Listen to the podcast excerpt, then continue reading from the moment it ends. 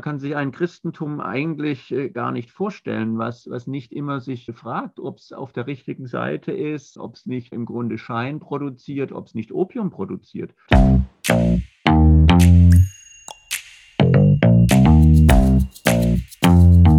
Andererseits. Hallo und willkommen im Podcast Andererseits, der Podcast rund um Klischees über Kirche und Christentum. Mein Name ist Rea und ich studiere Theologie an der Universität Zürich. Heute ist Professor Georg Pfleiderer bei mir zu Gast. Guten Tag, Herr Pfleiderer. Schön, dass Sie dabei sind. Sehr schön, dass ich mitmachen darf. Mögen Sie sich ganz kurz vorstellen? Sie haben meinen Namen ja schon gesagt, Georg Pfleiderer, das ist ein schwäbischer Name. Ich bin aber trotzdem schon seit über 20 Jahren in der Schweiz auch wenn man mir es äh, noch nicht anhört. Bin in die Schweiz gekommen, weil ich einen Ruf an die Universität Basel bekommen habe. Damals als Privatdozent habe ich natürlich begeistert angenommen und lehre seither an der Universität Basel, an der Theologischen Fakultät, das Fach Systematische Theologie mit Schwerpunkt Ethik. Wunderbar, danke Ihnen vielmals. Herr Fleiderer, ich möchte heute von Ihnen wissen, ob Marxismus und Christentum natürliche Feinde sind. Schließlich hat Karl Marx die Religion als Opium für das Volk bezeichnet. Er schimpft die Religion also eine Droge. Aber erstmal einen Schritt zurück. Wer war Karl Marx und was ist Marxismus? Karl Marx, ein Deutscher äh, oder äh, in Preußen geboren, in, äh, in, Trier 1818, 1883 in London gestorben, einer jüdischen Rabbinerfamilie entstammend, gehört zu den wohl wirkmächtigsten Persönlichkeiten des 19. Jahrhunderts überhaupt. Beruflich hat er eigentlich Jus studiert, aber auch Philosophie, vor allem in Berlin dann auch, vorher in Bonn. Er war beruflich eigentlich Journalist und hat dann natürlich äh, Wissenschaftler, Autor und hat zusammen mit, vor allem mit seinem Freund und Wegbegleiter Friedrich Engels den Marxismus, kann man sagen, oder ihre gemeinsame Version von Kommunismus begründet und sich damit zu den Vordenkern der sozialistischen und vor allem kommunistischen Bewegung gemacht. Eine wichtige Programmschrift von den beiden war das Manifest der Kommunistischen Partei. Man sollte vielleicht auch noch sagen, dass Karl Marx ein sehr bewegtes Leben hatte. Er ist vier oder fünfmal mal ausgewiesen worden. Aus Deutschland, aus Preußen, dann aus äh, Paris, aus Frankreich, wo er sich hingeflüchtet hatte mit seiner Frau, dann aus Belgien, dann wieder aus Preußen und er hat dann die längere Zeit dieser Phase seines Lebens schließlich in London, in England verbracht und dort ist auch übrigens in der British Library im Lesesaal vor allem das Hauptwerk, das Kapital entstanden. Und was hat es mit Kommunismus und Marxismus, diesen Ismen, auf sich? Ja, also er hat den Begriff nicht erfunden. Marxismus natürlich schon mal gleich gar nicht, sondern das ist natürlich nach ihm benannt. Aber auch Kommunismus nicht. Der Begriff war vorher schon in der Welt, wie auch ein Schwesterbegriff, der Schwesterbegriff Sozialismus. Aber wie gerade schon angedeutet, zusammen mit Friedrich Engels haben sie sich gemeinsam zu den wichtigsten Vertretern des Kommunismus gemacht. Was ist Kommunismus? Kommunis heißt ja gemeinsam, also was soll gemeinsam sein? Das Eigentum, vor allem das Eigentum an, wie die damals sagten, Produktionsmitteln, also an Mitteln, mit denen man Waren und Güter produziert. Das ist die Grundidee des Kommunismus. Wie stellt man eine Gesellschaft her, in der die Produktionsmittel gemeinsam sind? Da gaben sich Kommunisten wie äh, Marx und Engels keiner Illusion hin. Das geht so nur mit Gewalt, zumindest dann, wenn es eine äh, Gesellschaft im Ganzen betrifft und nicht sich dabei um einen Zusammenschluss entschlossener Personen handelt, die ihr Eigentum zusammenlegen, so wie etwa in den israelischen Kibbuzim. Das ist äh, ja auch eine sozialistische oder kommunistische Gemeinschaft, aber es ist eine Gemeinschaftsform. Es ist eben gerade keine Gesellschaftsform. Die Kommunisten zielten auf die Revolution der ganzen Gesellschaft durch gewaltsamen Umsturz, steht auch ausdrücklich in diesem kommunistischen Manifest so drin. Es geht nicht ohne gewaltsamen Umsturz, ganz einfach, weil die besitzende Klasse, die Bourgeoisie, das Bürgertum, die Kapitalisten, wie es damals hieß, sich sicher nicht einfach sonst von ihrem Besitz trennen würden. Das ist die Grundidee. Die Herstellung einer gerechten, einer egalitären, freien Gesellschaft, in der es nicht mehr Herrschaftsverhältnisse gibt, nicht mehr oben und unten, in der der Gegensatz, der Gegensatz zwischen bourgeoisen Kapitalisten, also bürgerlichen Kapitalisten auf der einen Seite, die im Grunde alles besitzen und den abhängigen Arbeitenden, dem sogenannten Proletariat, aufgehoben ist. Alle sollen gleich sein und es soll weder arm noch reich geben. Das war so die Vision. Aber wie kommt da jetzt Religion ins Spiel und warum wird die als Opium beschrieben? Sehr gute und natürlich jetzt vor allem für unseren Zweck äh, entscheidende und wichtige Frage. Marx und Engels gehörten von Anfang an zu denjenigen Kommunisten und Sozialisten, die dezidiert religionskritisch waren. Das waren nicht alle in der damaligen Zeit, die sogenannten Frühsozialisten, von denen waren Wilhelm Weitling etwa wichtige Figur. Das waren Christen, linke Christen, die der Auffassung waren, dass das Christentum zeitgemäß in dieser Epoche der frühen, beginnenden Hochindustrialisierung gar nicht mehr anders gelebt werden könne, als indem es solche sozialistischen oder eben auch kommunistischen Ideale verfolge. Bei Marx und bei Engels war das anders. Sie waren der Auffassung, dass die entscheidende Veränderung der gesellschaftlichen Verhältnisse, also der Umsturz der bürgerlichen Gesellschaft und des bürgerlichen Staates gar nicht anders vor sich gehen könne, als indem man zugleich auch das entscheidende geistige Herrschaftsinstrument, so haben sie das gesehen, nämlich die Religion, die Kirche, zerstört. Und das fanden sie auch nicht weiter schlimm, weil sie die Kirche und die Religion als Menschenwerk verstanden haben. Auch das war ja damals bei kritischen Intellektuellen sehr verbreitete Einsicht, dass die Religion äh, nicht vom Himmel gefallen ist, sich nicht göttlicher Offenbarung verdankt, sondern ein Produkt der Menschen einer jeweiligen Epoche ist. Und diese religionskritische Deutung der Religion war ein ganz wichtiger Ausgangspunkt, sowohl theoretisch wie auch praktisch und politisch für Marx und Engels. Und für ihr politisches Programm ist es auch sehr wichtig. Und kommunistische Gesellschaften, sozialistisch-kommunistische Gesellschaften, denken Sie an die Sowjetunion, auch an die frühere DDR beispielsweise, die haben sich ja grundsätzlich als atheistisch, deswegen auch als christentums- und kirchenkritisch verstanden. Sie konnten sich dann auch äh, wieder annähern an die Kirchen teilweise oder haben Kompromisse geschlossen. Aber die Grundidee ist eigentlich, dass es Religion und Kirche nicht mehr braucht, dass das eigentlich eine überholte Phase der Gesellschaft ist, dass es sozusagen Teil einer bürgerlichen, kapitalistischen Welt ist und mit der Durchführung sozialistischer Reform oder kommunistischer Revolution dann spätestens sein Ende finden muss und auch wird. Und wo kommt jetzt das Opium ins Spiel? Ja, äh, auch dieses ist vielleicht das berühmteste Zitat. Religion ist Opium des Volkes, so schreibt Karl Marx in einer wichtigen Schrift, die heißt Zur Kritik der Hegelschen Rechtsphilosophie. Und dort auf der ersten Seite findet sich dieses berühmte Zitat Opium des Volkes. Auch äh, so wenig wie den Begriff Kommunismus hat er übrigens die Metapher, also das Bildwort Opium in diesem Zusammenhang mit Religion erfunden. Es findet sich auch äh, bei Heinrich Heine, einem Freund, anders geschnittenen äh, Autor, den er mit dem Marx in Paris aber sehr, sehr eng zusammengekommen ist. Da findet sich das auch schon und es hat auch schon diese Metapher Religion als Opium für das Volk oder des Volkes, hat auch eine gewisse Vorgeschichte, aber der berühmteste Verwender ist sicherlich Karl Marx und ist sicherlich diese Stelle. Was meint das? Ich kann Ihnen die Stelle ja mal vorlesen. Äh, das religiöse Elend, so heißt es in diesen Sätzen, ist in einem der Ausdruck des wirklichen Elends und in einem die Protestation, also der Protest gegen das wirkliche Elend. Die Religion ist der Seufzer der bedrängten Kreatur, das Gemüt einer herzlosen Welt, wie sie der Geist geistloser Zustände ist. Sie ist das Opium des Volks.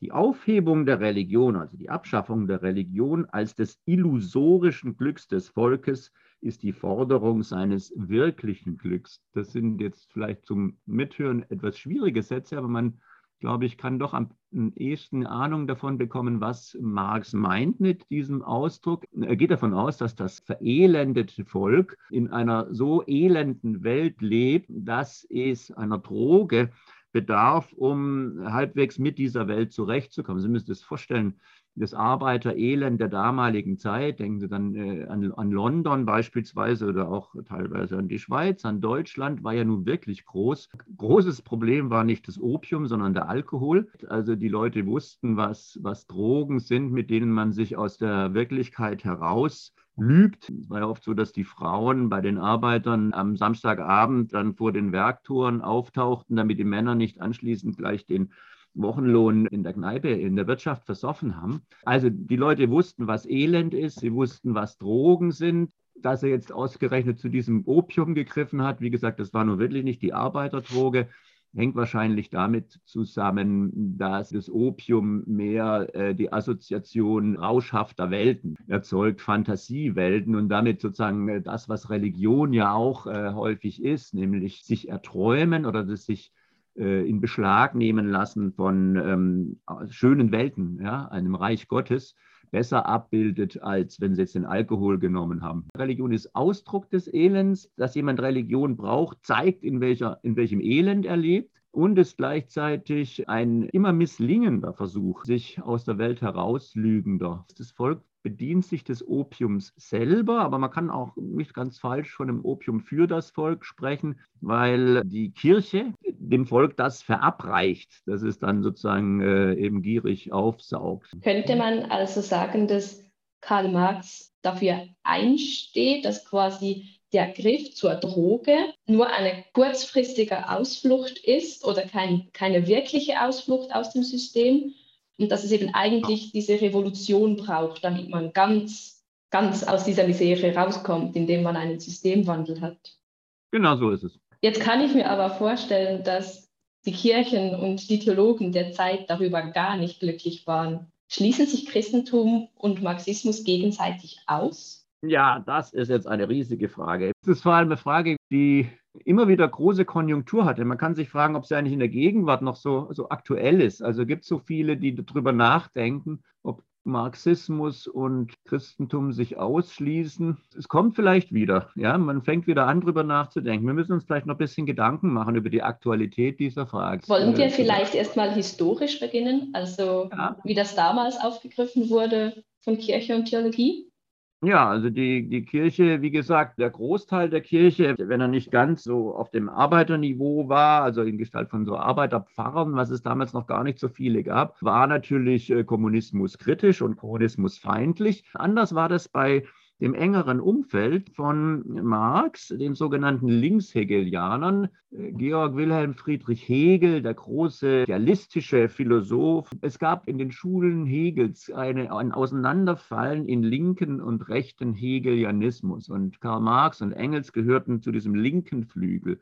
Und bei diesem linken Flügel waren auch etliche Theologen, Universitätstheologen dabei. Also insofern gab es schon auch Christen, sehr kritische Christen, die damals auch auf dieser Seite standen und die auch intellektuell enorm wichtig waren.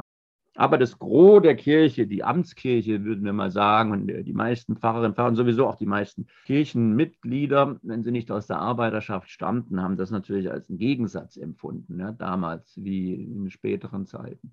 Das hat sich dann erst geändert, so gegen Ende des Jahrhunderts, Anfang des 20. Jahrhunderts, als vor allem in der Schweiz die Bewegung des sogenannten religiösen Sozialismus um sich gegriffen hat. Da gab es dann vermehrt Pfarrer, die bemerkten, dass das wirklich nicht so bleiben kann, dass die Kirche sozusagen auf der Seite der, der Bourgeoisie, des Bürgertums, des großen Geldes äh, sich befindet, sondern dass sie die Arbeiterschaft zu diesem Zeitpunkt schon verloren hatte und die darum kämpften, die Arbeiterschaft wieder zu gewinnen und die auch davon überzeugt waren, dass die christliche Botschaft vom Reich Gottes einiges mit dem zu tun hat, was sich die Kommunisten unter der gerechten kommunistischen Gesellschaft vorstellten.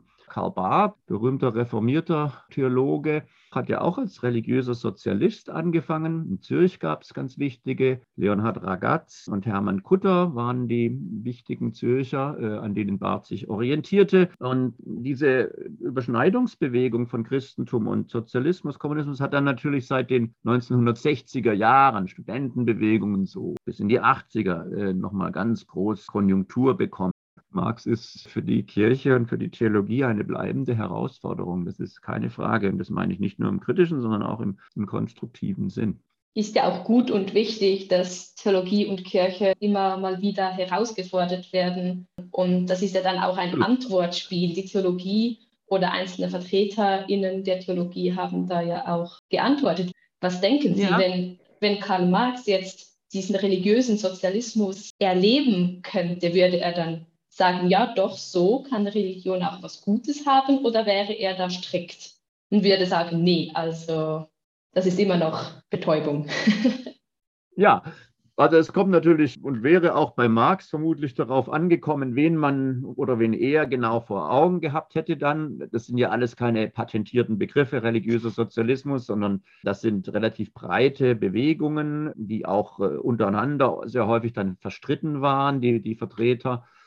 Hm, ist ein bisschen die Frage, wen man dazu rechnet, auch von welcher Zeit man spricht. So das, was wir heute mit religiösem Sozialismus bezeichnen, ist vor allem jetzt der Schweizer eigentlich tatsächlich religiöse Sozialismus aller Leonhard Ragat oder äh, Hermann Kutter, also so nach 1900. Wenn man sich vorstellt, Marx wäre denen begegnet, hätte er wahrscheinlich Ähnliches gesagt wie über religiöse Sozialisten bzw. Vorfahren zu seiner eigenen Zeit. Er wäre vermutlich sehr kritisch gewesen. Ein Großteil der Schriften von Marx und auch von Engels sind Abgrenzungsschriften gegen konkurrierende Denker, in denen sie sich zum Beispiel kritisch mit Ludwig Feuerbach, dem schon genannten Religions- Kritiker auseinandersetzen, obwohl sie in gewisser Weise auf seinen Schultern stehen. Ja. Vermutlich wäre er auch mit äh, religiösen Sozialisten so umgegangen. Also man muss darin schon auch das Dogmatische äh, sehen dieser Bewegung. Marx war ja völlig überzeugt, dass er nicht irgendeine sozusagen Meinung entfaltet hat, sondern dass seine Theorie die wissenschaftliche, gesellschaftspolitische Theorie schlechthin ist. Ne. Er hat ja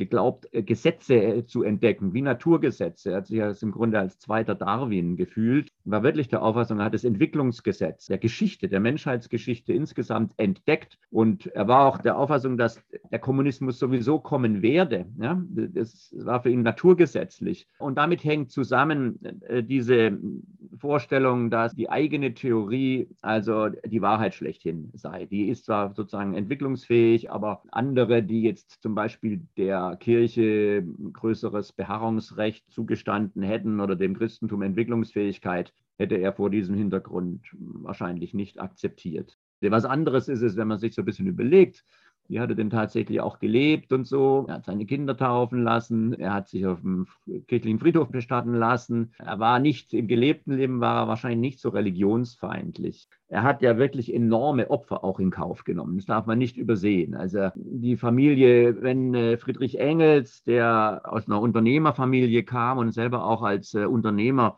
tätig war, dieser Familie nicht geholfen hätte, dann wären die verelendet. Dann hätte es kein Kapital äh, als sein Hauptwerk und auch sonstige Schriften nicht gegeben. Karl Marx hat von freiberuflichen Journalistenlöhnen seine relativ große zeitenweise Familie zu ernähren versucht. Also er war schon sehr opferwillig, in der Hinsicht auch kompromisslos er hat äh, auch in seinen Schriften häufig wirklich polemisiert gegen solche Formen des, die er dann zum Beispiel bourgeoisen, also bürgerlichen Sozialismus genannt hat, weil sie aus seiner Sicht äh, eher dazu angetan waren, das bestehende System zu stabilisieren. Ja? Also man repariert so ein bisschen rum. Es geht nicht nur gegen den Christentum, sondern auch gegen sonstigen sozusagen Reparaturen am kapitalistischen System. Ja? Die entscheidende Frage ist ja eigentlich, wenn wir es jetzt mal wirtschaftspolitisch sehen, hat der Kapitalismus, also das marktwirtschaftliche System, nicht eine solche Selbstveränderungskraft und Anpassungskraft bewiesen, wie Karl Marx sie nie erwartet hätte. Ja?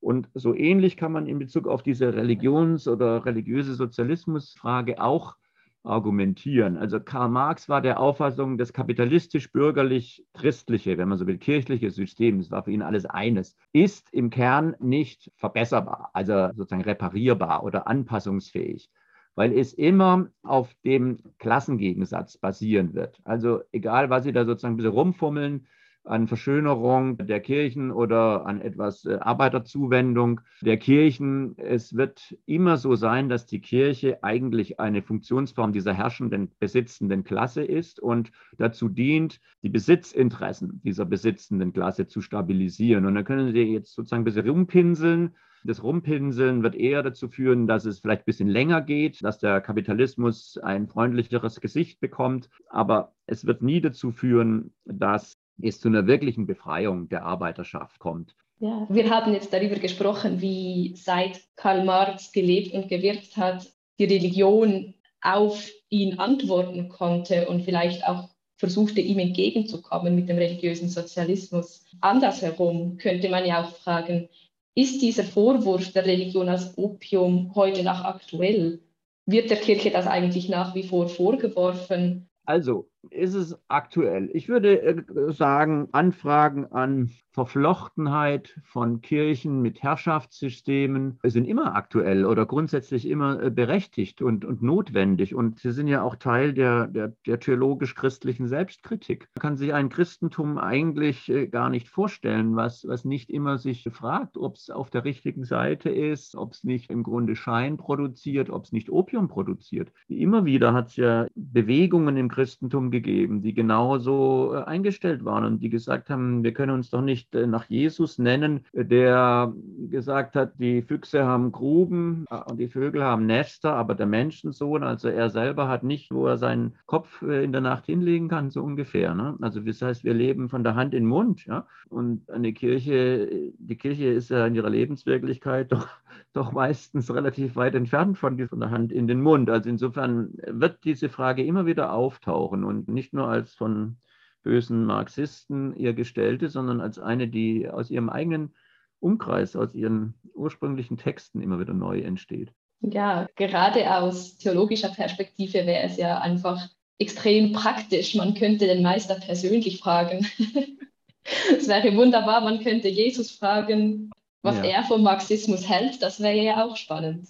Ja, ja, das ist äh, ja auch eine lange Diskussion, die auch nicht umsonst in den 1960er Jahren wieder äh, stark geführt worden ist. War Jesus revolutionär, war der Buchtitel der damaligen Zeit. Ja, ist er, wollte er eigentlich äh, so etwas wie die Studentenbewegung äh, in den 1960er Jahren, also äh, gerechte Verhältnisse schaffen. Ist das nicht der eigentliche Kern, auch das der eigentliche Inhalt der Reich Gottes Botschaft von Jesus, die meisten waren allerdings der Auffassung, dass es so nicht stimme. Ja. Ähm, man hat dass äh, tatsächlich Jesus eben mit seinem äh, Drängen und Warten auf das kommen, nah herbeigekommene Gottesreich eben gerade nicht eine politische Veränderung, eine politische Revolution im Auge hatte. Es könnte solche Leute in seinem Umfeld gegeben haben, aber für Jesus selber wird wohl schon gelten, dass er entscheidend Gott das als das Subjekt des Herauf Herbeiführens des Gottesreiches betrachtet hat und dass er auch eine ganzheitliche Hinwendung vor Augen gehabt hat, die schon die Bereitschaft auch, wenn man äh,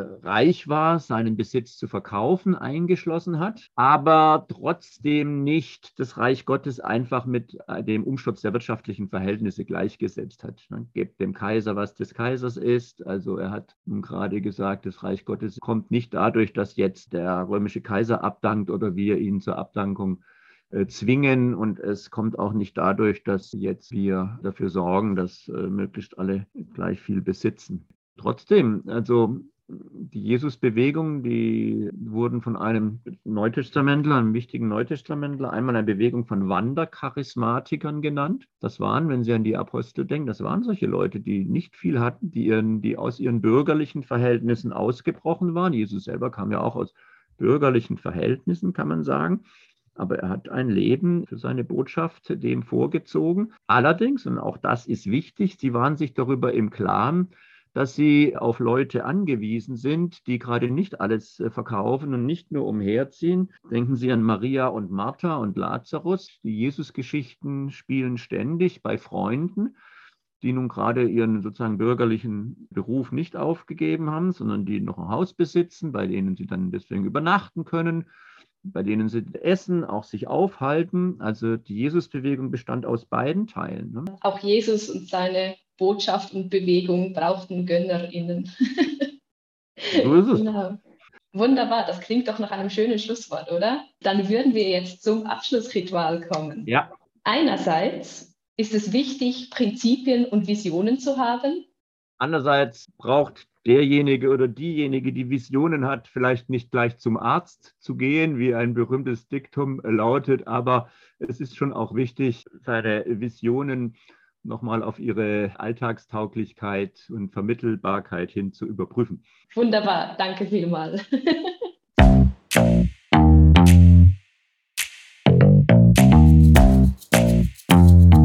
Andererseits.